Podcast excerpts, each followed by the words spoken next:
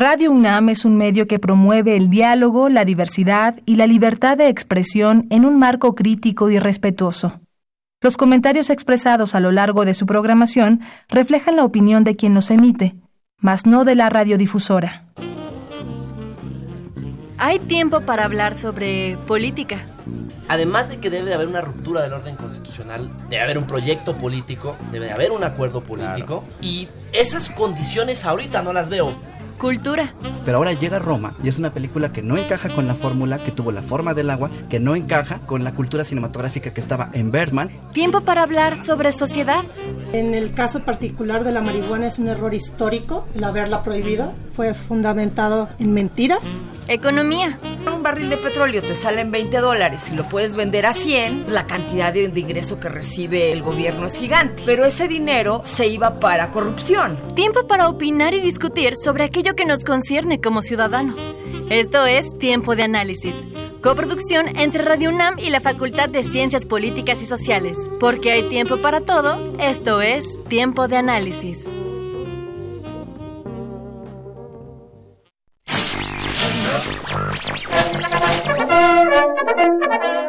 El impeachment o proceso de destitución como propone la RAE como término en castellano, es el permiso que da la Constitución estadounidense al Congreso de los Estados Unidos para remover al presidente antes de que finalice su administración, si la mayoría del poder legislativo determina que ha cometido traición, cohecho u otros delitos y faltas graves. Estos últimos engloban, a grandes rasgos, el abuso del poder por un funcionario público de alto nivel, este principio constitucional forma parte fundacional de la división de poderes del sistema político estadounidense como última herramienta por la cual se le puede demandar a un funcionario público que rinda cuentas ante el poder legislativo. El proceso para llevarlo a cabo, no obstante, no es muy claro, ya que no está ampliamente desarrollado en la Constitución de Estados Unidos. Sin embargo, es claro que el proceso de destitución inicia en la Casa de Representantes. Esta Cámara determina si hay evidencia o no de traición, cohecho y otros delitos y faltas graves, para lo cual puede crear comités ad hoc para investigar ofensas sujetas a procesos de destitución. Posteriormente, dado el caso de que se determine que hay suficiente evidencia, la Cámara Baja procede a la votación de uno o más artículos de procesos de destitución. Si la mayoría de la Casa de Representantes vota a favor del proceso de destitución, este último se lleva a juicio en el Senado estadounidense. Ante este proceso, el Senado queda presidido por el presidente de la Corte Suprema de los Estados Unidos y los miembros de la Cámara Alta fungen como jurado. Tras el proceso de juicio, si dos tercios de los miembros presentes votan por condenar al presidente, este es destituido del cargo. Antes de analizar posibles implicaciones del proceso de destitución de Trump para la relación de Estados Unidos con México, hay que aclarar que, a pesar de que la Casa de Representantes, controlada por el Partido Demócrata, decida llevar el juicio al Senado, controlado por el Partido Republicano, Donald Trump podría permanecer en el cargo si no se le decide condenar. Ello conlleva un enorme riesgo político, especialmente en el año previo al ajuste electoral ante una posible reelección de Trump como presidente de los Estados Unidos. Para México, este proceso podría resultar muy complicado, en cuanto que el Congreso mexicano está en espera de que su homólogo estadounidense ratifique el Tratado México-Estados Unidos-Canadá. Si el Congreso estadounidense se centra en las dinámicas propias del proceso de destitución, esto podría significar que el proceso de ratificación del TEMEC sería mucho más tardado, o que incluso se postergue hasta que inicie el mandato del próximo presidente dado el caso de que se decida destituir a Trump de su cargo. Yo soy Karina Venegas y estás escuchando Tiempo de Análisis.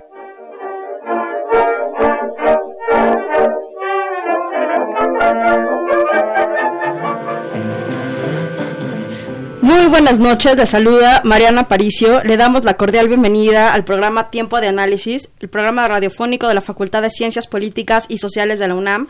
Transmitimos a través del 860 de amplitud modelada y vía internet www.radio.unam.mx. Nuestros teléfonos en cabina son el 55 36 89 89, Lada sin costo 01800 505 26 88.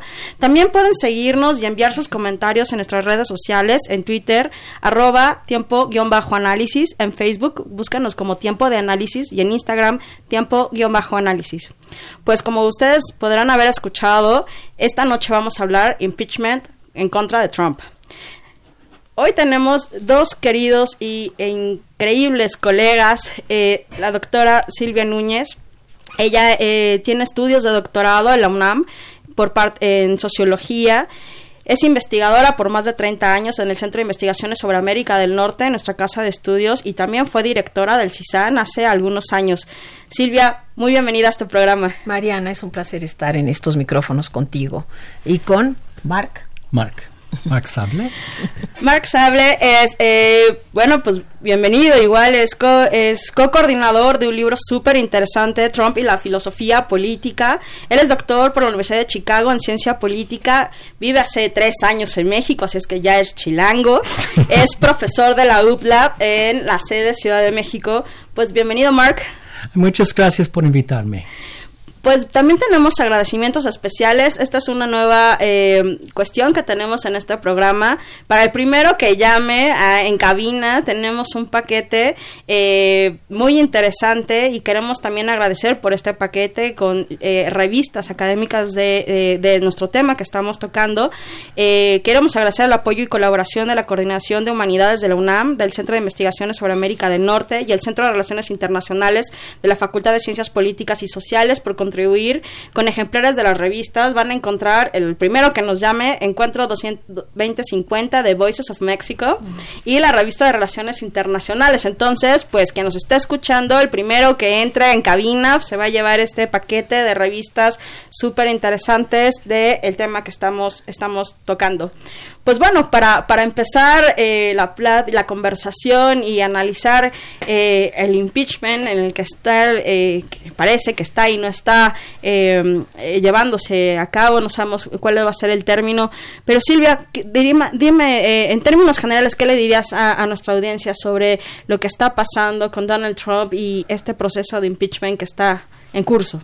Bueno, Mariana, quisiera empezar por señalar que cuando Donald Trump estaba eh, ya corriendo para por, la presidencia, eh, había muchos eh, periodistas en México que eh, estimando la posibilidad de que podía llegar a la Casa Blanca, eh, preguntaban, ¿y tardará mucho el impeachment? Desde antes, o sea, cuando supieron que él y, Hillary eran los dos contendientes, preguntaban, ¿tardará mucho el impeachment contra Trump? Por una razón, el, caso de México como uno de los blancos predilectos del, del actual presidente de los Estados Unidos quedó perfectamente bien asentado desde, desde su campaña política, el tema del muro, el tema de no a los migrantes, el tema de del TEMEC, no al Tratado de Libre Comercio. Entonces ya sabíamos que México la iba a tener muy difícil con este señor. Cuando él es electo, las preguntas se hicieron más de vida cotidiana. ¿Y cuándo viene el impeachment? Y bueno, la respuesta era, para, eh, para esto tiene que haber hay procedimientos muy claros en los Estados Unidos y se tendrá que armar un expediente. Hemos visto que los demócratas han buscado desde un, desde un primer momento, eh, a través de estas acusaciones que se hicieron al, al presidente por, eh, por este espionaje en el ciberespacio de, de los correos electrónicos de Hillary Clinton en donde eh, se buscaba acreditar la participación de Rusia apoyando a Donald Trump eh, para precisamente contrarrestar a Hillary Clinton como candidata. Este fue como el, primer, el primer gran evento que empezó a hacer mucho ruido, la intervención de Rusia a favor de, Trump, como la posibilidad de entrar al impeachment. Eh, pero los demócratas nunca han perdido, nunca han perdido pista, eh, el piso y fueron armando muy lentamente, luego de todo un procedimiento con el fiscal Mueller y demás, que eh, no, no rindió los frutos que se pensaban como el primer paso para llegar a este momento.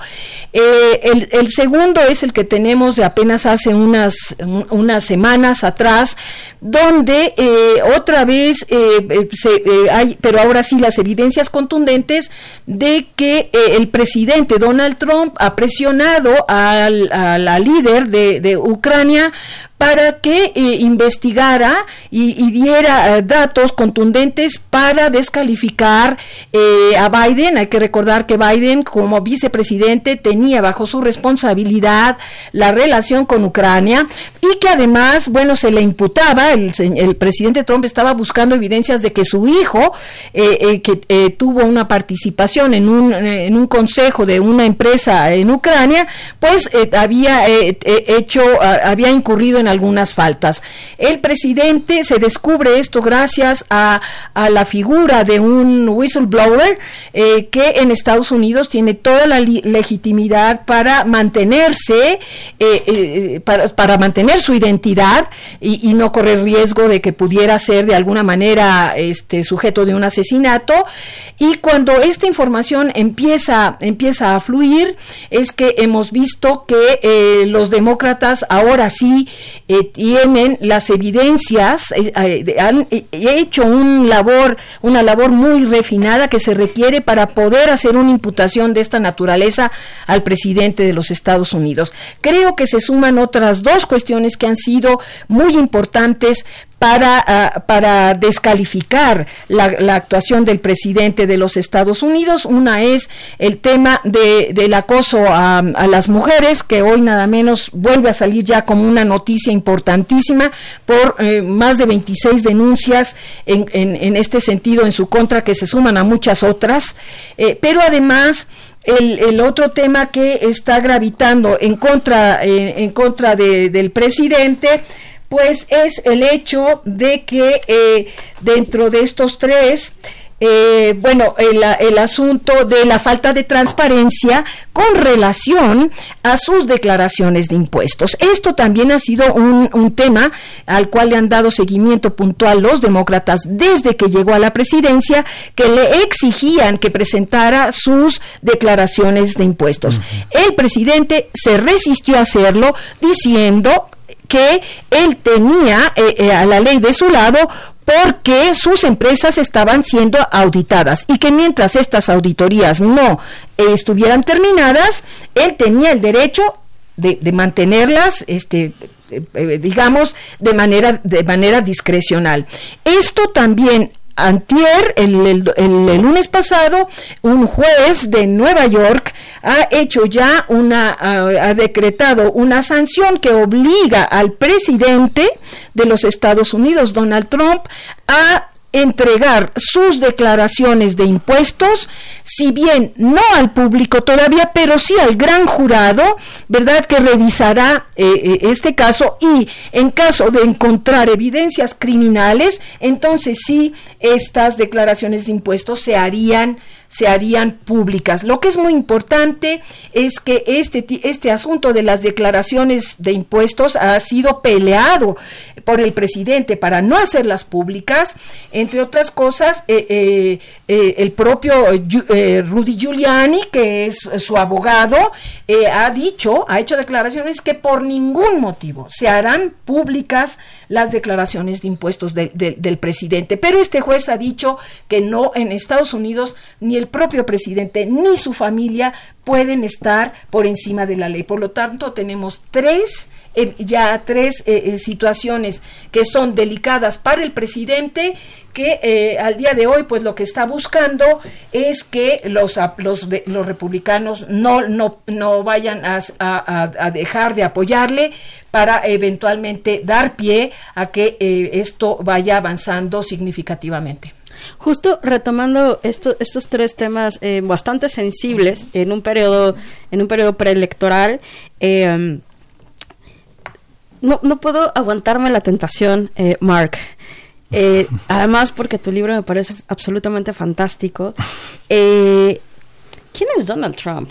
Porque, a ver, tenemos un presidente en Estados Unidos que rompe completamente con la lógica de cómo se hace política en Washington, eh, donde él sugiere que como presidente puede pasar por encima de la ley, no solamente en el caso del Russiagate, en Ucrania fue palpable. Bueno, la declaración a Turquía me parece absolutamente fuera de todo control con el tema de eh, los impuestos, la denuncia de las mujeres. Digamos, tenemos un, un personaje, un presidente eh, que ya después de este periodo, eh, lo que lleva su administración, más o menos tenemos un mapa sobre quién es. Pero, ¿cómo entender este, este proceso del impeachment con la figura, con el personaje de Donald Trump? Y de verdad no eh, tenía me estaba resistiendo a la tentación de hacerte esta pregunta, pero creo que creo que es súper pertinente. ¿Cómo, cómo, ¿Cómo nos ayudarías al público a entender eh, quién es este hombre y por qué estamos en, en este proceso de impeachment con él y cómo, por qué él está haciendo estas cosas de evitar o, o proporcionar información. ¿Qué otro presidente no lo haría? Ah, bueno, Trump es, es, efecto de un sistema, eh, sistema político muy, muy partidario. Es que todos son partidistas. La lucha entre demócratas, republicanos, de la izquierda, es que son más y ambos lados, pero bueno, de mi punto de vista, los republicanos más, son más leales a su partido que a, a normas o regulaciones o leyes o principios. Entonces, es que, eh, ¿cómo, cómo podemos imaginar que Trump era menos, eh, era eh, quitar Hillary, era, eh, bueno, esto es, es posible, corrupto, etc. Pero con Trump, solo por partidismo, solo por partidismo es posible imaginar que Trump sea uh, una opción mejor por corrupción que Hillary. Porque ellos creen que la el sistema estructuralmente, por la estructura, es corrupta. Entonces eh, ellos, ellos buscan a alguien que, que rompe el, El esquema. el esquema para, para construir o, algo mejor. Es, es la idea de, de- de los activistas eh, derechistas. Y creo que es, y, desde, desde los filósofos, los filo- oh, tengo mis, mis, mis- Mis comillas, comillas, mi- entre hermanos. comillas, Ajá. los filósofos de la, de, de- de la derecha, que al fin, interesantemente, al final son neoliberales, son liberales, son paleoliberales, no son liberales, porque buscan el sistema liberal del, siglo XIX.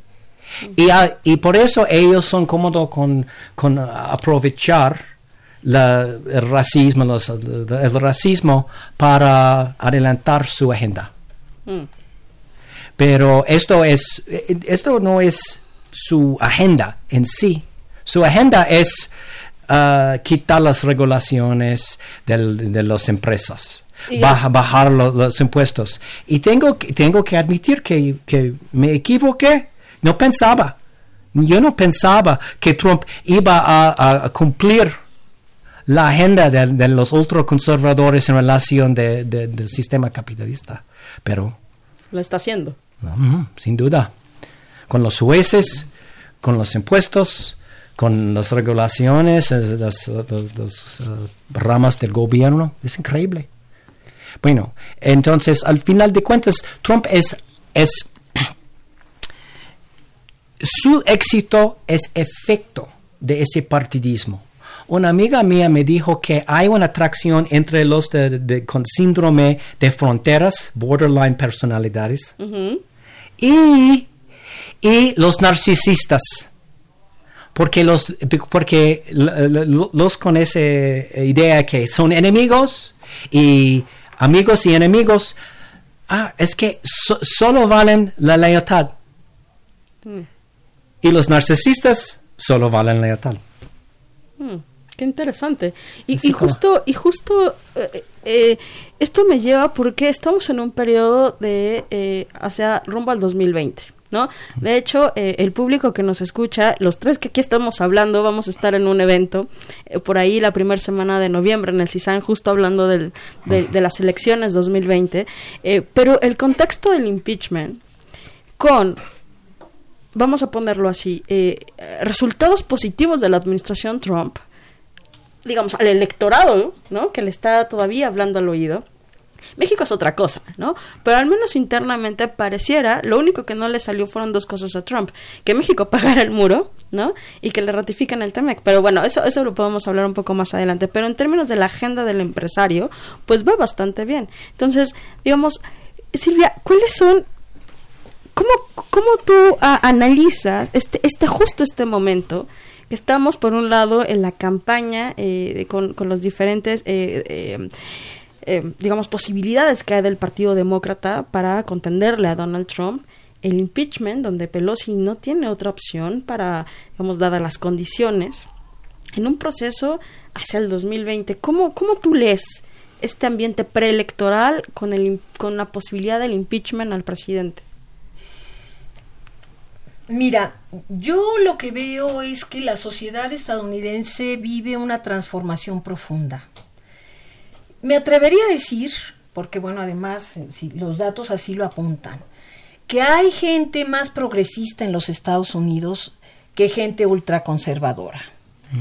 Pero eh, esto es el, el gran tema. En Estados Unidos, el presidente, el poder ejecutivo, todavía puede ser ganado por una minoría en términos del voto del voto electoral eh, eh, popular. Ah, ¿Sí? Estas no dejan de ser excepciones en la historia de los Estados Unidos. Han sido muy pocas ocasiones donde los presidentes no coincide, eh, porque por lo general coincide el voto electoral con la mayoría del voto popular.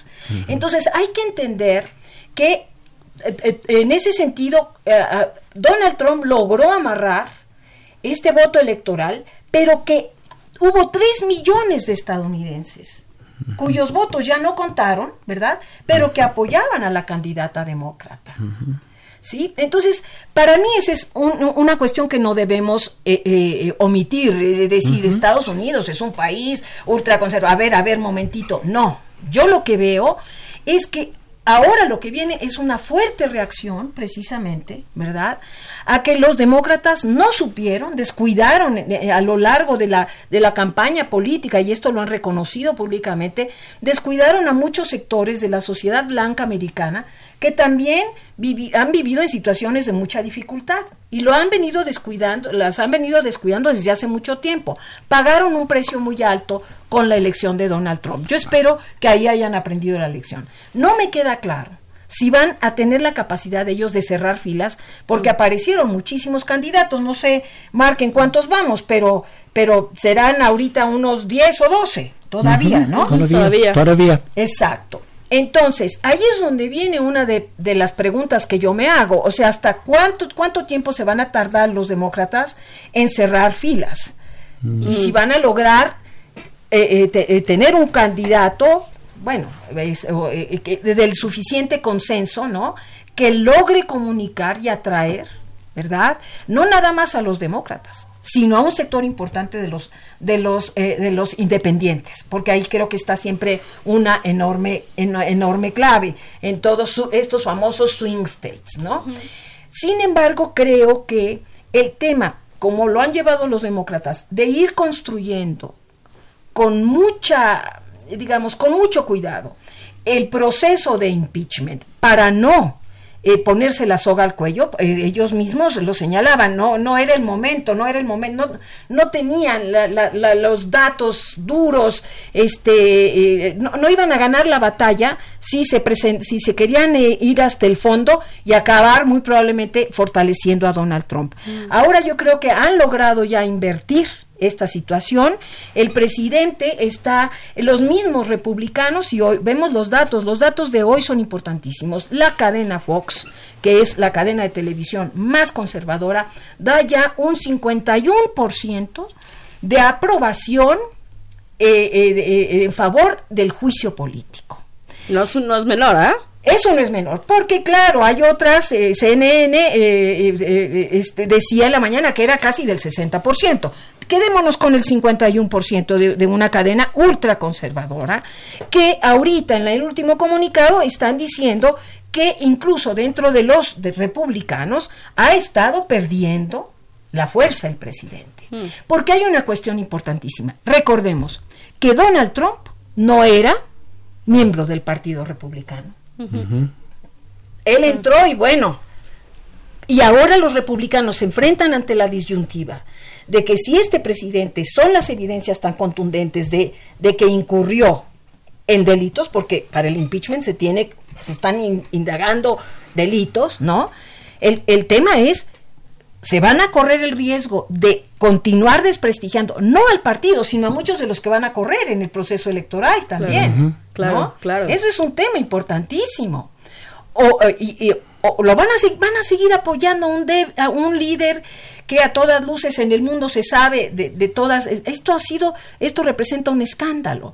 Mm. Estados Unidos ha perdido eh, mucho margen de maniobra, mucho, muchos, eh, eh, la confianza de sus aliados. Claro.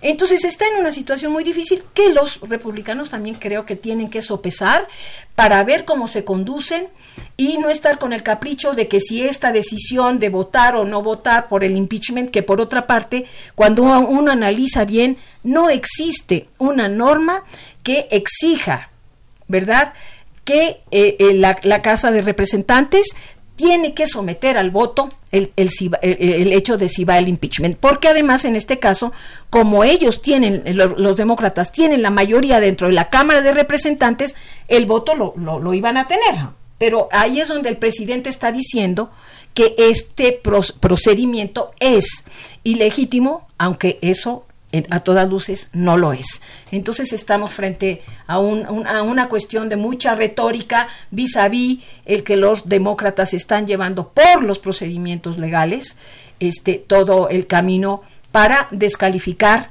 al presidente y a la mejor, no descartemos, que suceda con él lo que pasó con Nixon, que al, ver, al verse ya totalmente acorralado, decidió renunciar antes que enfrentar un juicio político. Y nada más quisiera decir una cosa. En la historia de Estados Unidos ha habido dos presidentes del impeachment que han sido que han enfrentado el impeachment, curiosamente, demócratas. Ah, tienes razón, sí. Andrew Johnson. Clinton. En Clinton. Entonces, eso es un dato interesante para la audiencia de, México, que, que, entiendan que los, la parte procedimental de, de, cómo se construye en Estados Unidos el Estado de Derecho es muy sofisticada, pero aquí no estamos hablando de buenos y malos, sino de cuestiones que se tienen que llevar eh, eh, a, por a través del Estado de Derecho. Claro, y, justo precisamente, eh, Mark, a mí me gustaría que, les comentaras al público ¿Cómo lees tú la decisión de Pelosi del Partido Demócrata para, para, empezar este proceso? Porque el costo político puede ser muy alto, ¿no? Aquí se están jugando eh, la siguiente elección presidencial, que era algo que ya no podían dejar pasar, ¿no? Lo conversábamos antes de iniciar el programa. ¿Cuáles fueron las condiciones? Eh, nos queda un minutito, eh, tal vez empezar y después regresamos al corte, a, abonar un poco más, pero solamente para dejar una muestra a, nuestro, a nuestro auditorio. ¿Qué es lo que pasó por el Partido Demócrata en la Cámara Baja para lanzarse al impeachment? Es que había una mayoría, poco a poco se crecía, la, ah, los, eh, miembros de la Cámara Baja ah, a favor, eh, entre eh, el, grupo de, de, demócratas. Pero y hace un mes había una mayoría. Una mayoría de los demócratas, entonces, no sé, 30% de todos los diputados. Y hace, no sé, dos, semanas, solo dos semanas, ah, con ese, la noticia de ese reporte del whistleblower. Hmm. Un día después, publicó un grupo de, de, nuevos integrantes de suburbios moderados con telones de, de fondo en la seguridad nacional un comentario en, un periódico diciendo que hay, es una violación del, uh, del, uh, del, del, juro del, del, oficio y es contra, es un abuso de poder, es, es un riesgo a la seguridad nacional y por nuestro, nuestro telón de fondo, trabajando en, el ejército, en CIA, está, eh, exigimos el impeachment de Trump. Eso fue el detonante para el cambio de, Nancy Pelosi. Muchas gracias, eh, Mark. Ahorita regresamos contigo, pero vamos a eh, una cápsula. Ahorita regresamos.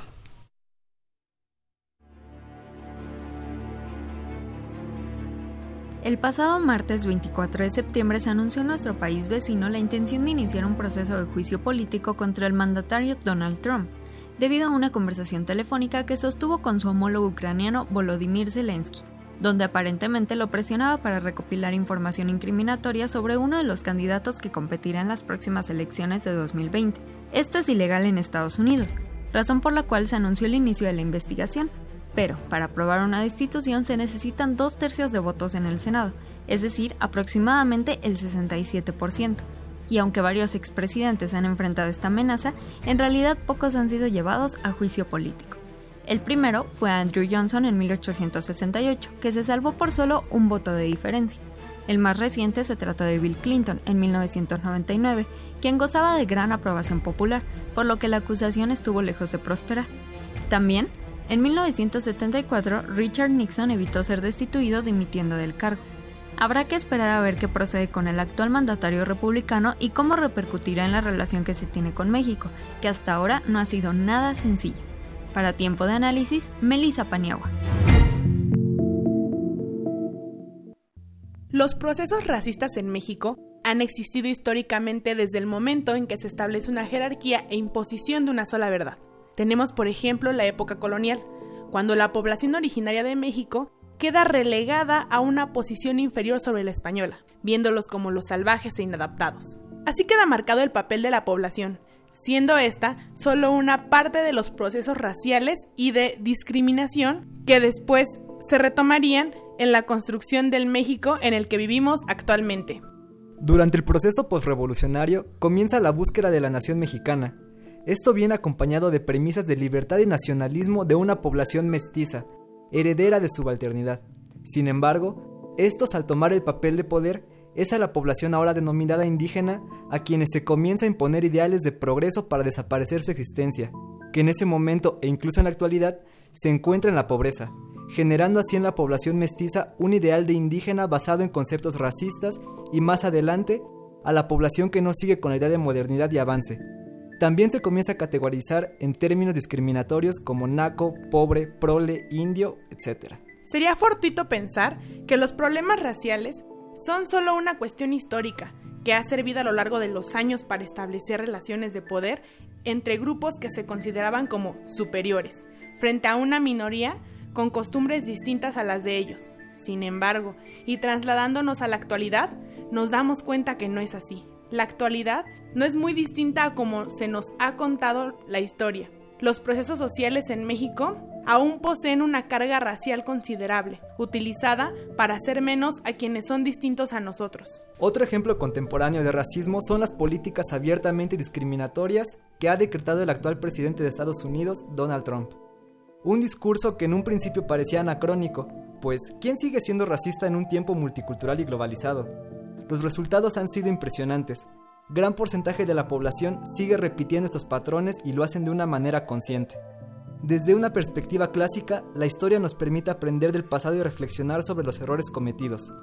Tal pareciera que esa perspectiva no nos ha quedado completamente clara. Para tiempo de análisis, Luis Romero y Nancy Valerio.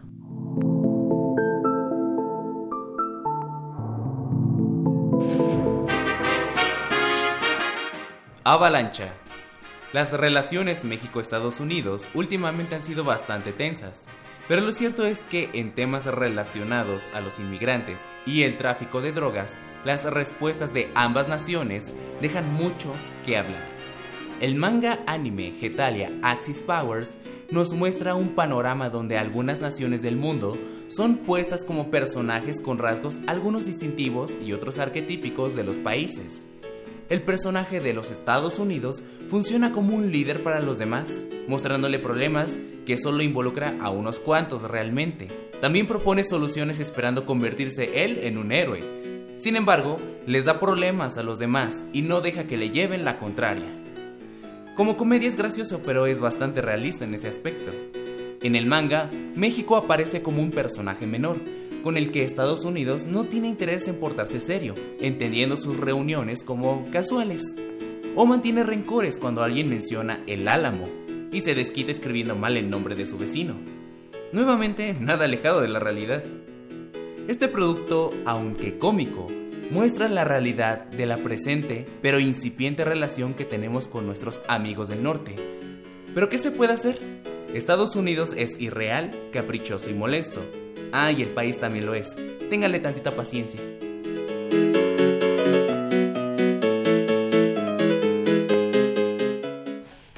Pues eh, regresamos a nuestro programa Impeachment versus Trump.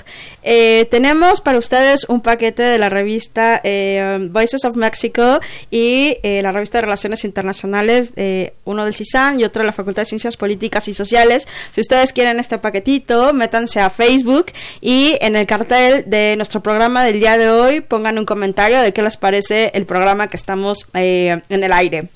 Eh, pues regresamos contigo, Mark, sobre eh, el cálculo político del Partido Demócrata y, eh, la digamos, empezar con, con, el proceso de impeachment. Por favor. Ok, bueno.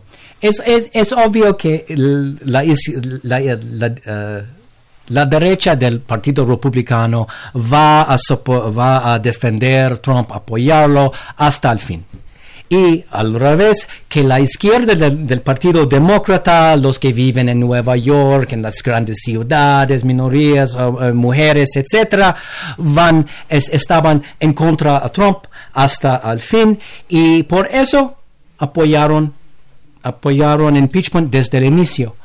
Pero el, cálculo fue sobre los, los distritos de swing, swing districts, ¿no? Ah, de los suburbios, de la clase media, suburbios blancos, y en particular un grupo, eh, eh, un grupo de las mujeres eh, suburbanas.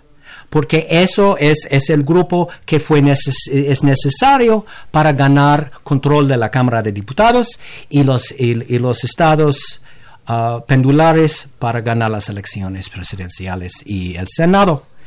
Y el, el, el cálculo cambió con la reacción de los ex profesionistas de seguridad cuando dijeron que Ay, vamos a apoyar impeachment.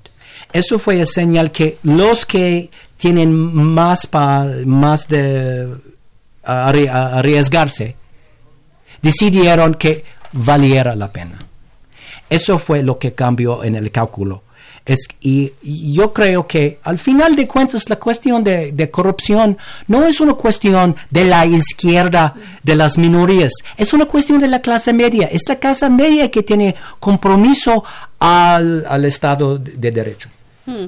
Y, no es un asunto menor, ¿no? Por lo cual se le está imputando. Además, eh, el cargo es traición a la patria, lo cual es sumamente interesante.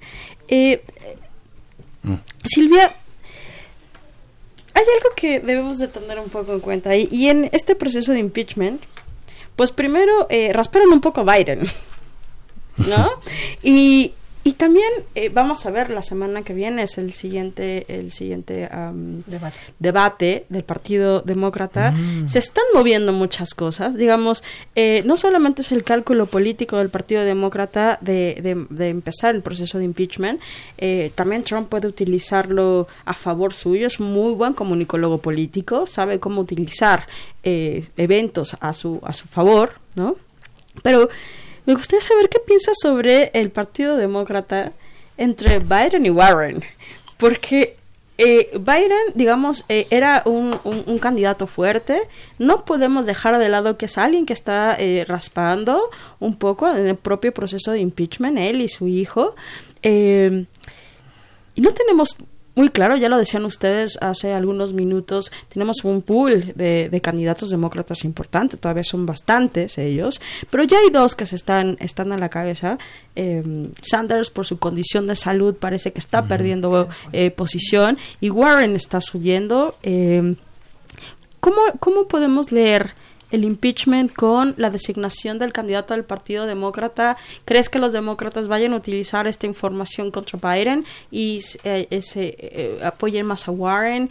¿Cómo, ves? qué, podemos esperar de nuevo entre el impeachment y el Partido Demócrata en, estas siguientes semanas? Bueno, yo me atrevería a decir que yo sí veo que eh, para el día de hoy el, Partido Republicano tiene que replantearse seriamente el horizonte inmediato. ¿no? El tema de, los datos que están surgiendo y sobre todo las encuestas que señalan que ya hay un porcentaje cada vez más elevado de estadounidenses a favor del impeachment es de eh, lo van a necesitar considerar. Pero además hay otro dato que les quiero dar porque me parece importantísimo. En una encuesta que hizo eh, The Hill, que es el, órgano del, del del Congreso de los Estados Unidos, el que da, da las noticias y lo demás, eh, hace rato señalaban que el 66% de, la, de los encuestados que del, del, survey que ellos hicieron dicen que es absolutamente inapropiado que Donald Trump haya pedido a líderes extranjeros eh, que, que investigaran para, eh, eh, para, eh, para poder tener elementos para atacar a sus rivales políticos. Este dato me parece que, que, por ahí también no, no lo podemos omitir. Por lo tanto, yo no creo que Pelosi esté preocupada. De, el, impeachment tendrá que ir, pero como les decía, igual a lo mejor el señor presidente decide, si, si esto se calienta más, tomar otra decisión. Algunos consideran que no, pero yo lo veo me parecería increíble que él eh, tuviera las agallas eh, para enfrentar el, juicio el juicio político. Eh, pero sí creo que ella también debe de estar profundamente preocupada en cómo se, cómo los demócratas su partido va a cerrar filas. Mm. creo como tú que Biden ha salido golpeado de todo este asunto no sí me parece que eh, el, próximo debate va, a ser muy interesante para que podamos medir eh, tanto la manera en la que se desenvuelve el propio Biden, que por otra parte a muchos, eh, a muchos simpatizantes de los demócratas era un candidato que no les convencía del todo porque mm. representa, podríamos decir, verdad, a, a, una vieja, a una vieja guardia. Ya es un hombre también mayor. Eh, eh, y bueno, eh, sería, yo creo que no, el Partido Demócrata tampoco está muy en el, en el, en el tema de continuar los mismos pasos de Barack Obama. Ahí es donde creo que Elizabeth Warren, que es una candidata que tiene una enorme experiencia política, que se ha ganado a pulso las posiciones que, que, que, ha venido ocupando, es una buena, una buena opción.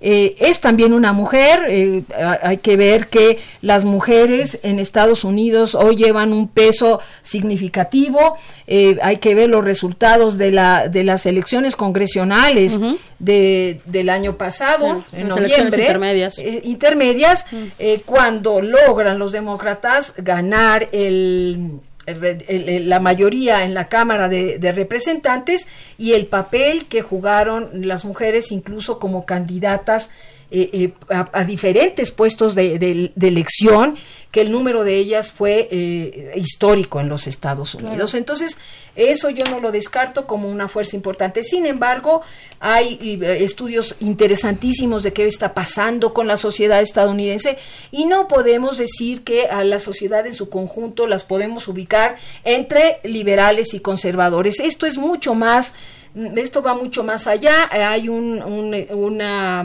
eh, eh, una, una publicación que habla de que eh, el, el, el, mapa político de Estados Unidos hoy está constituido por distintas por distintas tribus que representan en realidad pequeños sectores con, con, con sellos muy distintivos de políticos y que tanto los sectores más recalcitrantes, podríamos decir, del pensamiento conservador como los ultraliberales o ultraprogresistas siguen siendo en, los polos, están en los polos opuestos, pero siguen siendo todavía minoritarios. Mm. Entonces tenemos que el abanico de, donde se mueve eh, el gran, el, gran porcentaje de, las opciones políticas de los americanos están todavía muy por, eh, por buscar fórmulas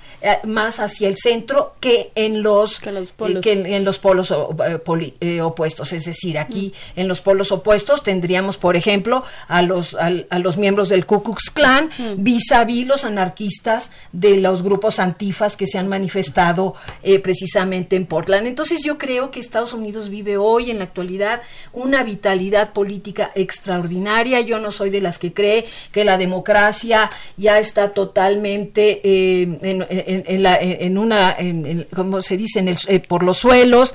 Lo que pasa es que los que están por los suelos, sin lugar a dudas, son los partidos los partidos políticos. Y ahí es donde creo que se juegan una gran apuesta, tanto el Partido Republicano como el Partido Demócrata. El Partido Demócrata pues tiene ahí que hacer malabarismos para tratar de comunicar que son la opción a, este, estas audiencias tan fragmentadas que muchas de las cuales sí están en, favor de continuar una senda de progreso y de inclusión eh, más allá de los que quieren una vuelta al pasado, que es lo que proponía y sigue proponiendo el presidente Donald Trump. Y, me voy a quedar con esto, Silvia, porque, Mark, ¿tú qué piensas respecto a esto? Trump puede, eh, en, si, el, impeachment eh, sigue su curso, ¿no? porque tiene, tiene establecimientos formales y tiempos y reglas, no, no hay tiempos. No, no, no, por eso, bueno, digamos... Es que no hay una periodización o regla de, ay, en tres meses o cuatro meses. Puede seguir hasta noviembre, el próximo noviembre. Claro, justo, justo era mi pregunta esa. Tenemos en el medio las elecciones, ¿está? Y tenemos a un presidente en este proceso. Digamos que eh, sigue el proceso, ¿Qué pasa con el Partido Republicano? En dado caso que Trump, digamos, digamos dos escenarios, ¿qué piensas de estos dos escenarios? Trump sigue el curso, sigue el proceso de impeachment, él se decide eh, presentar a las elecciones, independientemente del resultado, sería un lado, ¿no? ¿Cómo, cómo, lo, ¿Cómo estaría calculando el Partido Republicano?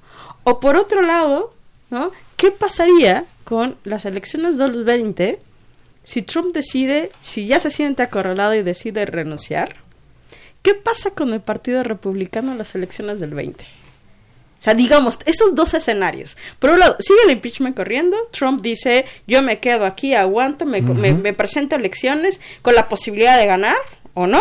¿No? Y el Partido Republicano lo apoya, o si en el medio, el segundo escenario, Trump dice, pues mira, esta cosa está bastante complicada, este con permiso yo ya me voy. ¿Y qué pasa con el Partido Republicano? bueno, dependería de, de, cuándo decidiera ya. de renunciarse. Es, ah, yo creo que es de muy, muy poca probabilidad. Que renuncie. Que renuncie. Okay es que es por su ego, es, es, más grande que ese edificio. Este edificio.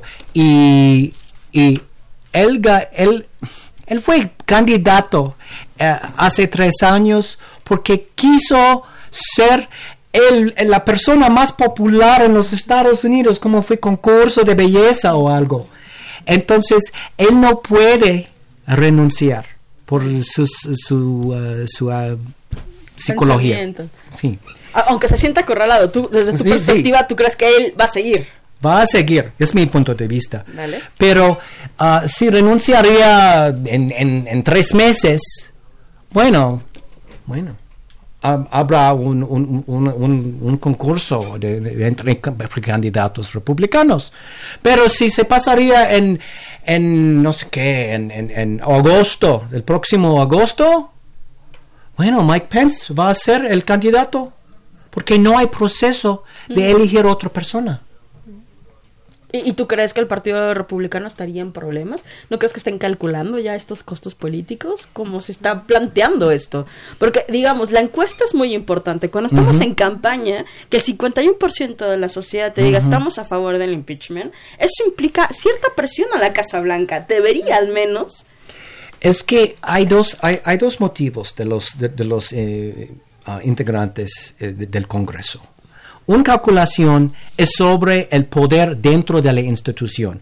Obviamente los republicanos quieren que, que, tuviera la mayoría y control del gobierno, pero como individuos, cada uno quiere sobrevivir en su cargo.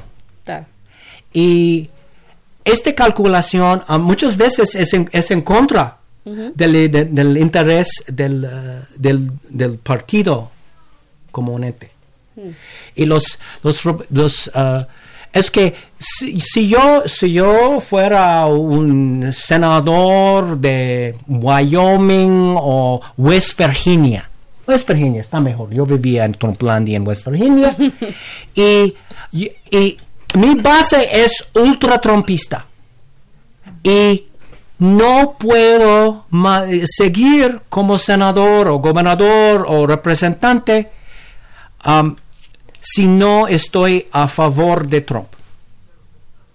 Y no puedo ganar las elecciones generales sin, sin ganar uh, las elecciones dentro del Partido Republicano.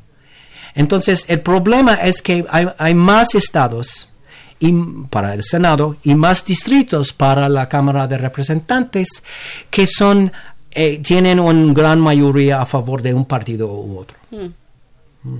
Y por eso estas personas eh, muchas no, no van a la mayoría no van a, rechazar Trump por miedo de su base. O sea, digamos que la única salida sería que Trump eh, renunciara, pero si tú o sea, desde tu perspectiva, si pasa al Senado, eso no va a pasar. Ajá. Mira qué interesante. Y es súper interesante porque los republicanos, en, es, que es, probablemente, es que mira, yo, yo, no los conozco, pero creen que ellos no pueden soportarlo como una persona, como un político, porque son profesionistas. Es su trabajo. Ellos tienen años y años y años en el gobierno. Y su idea de la presidencia es tweet. Hmm. Twitter y ver la tele. Y es obviamente, e, e, es súper obvio, obvio que es súper egoísta. Y, y, y, como Silvia nos dijo, es, es que no era republicano. Hace tres años. Mm, claro.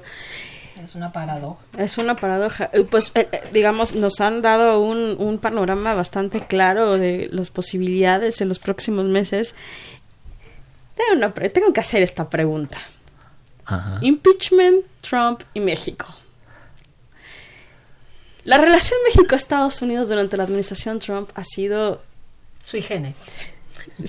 Eso es una linda palabra, por, para ponerle un objetivo. Políticamente eh, correcto. Políticamente correcto, en, en, el momento menos políticamente correcto. Pero digamos que ha sido sui generis.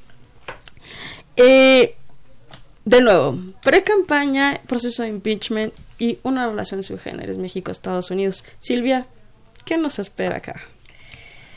Mira, a mí me llama poderosamente la atención que eh, hoy precisamente este programa es en vivo, es una fortuna que eso sea, porque cuando vienes a grabar uno y luego lo pasan ocho días cuando ya lo que dijiste ya no tenía sentido, pues.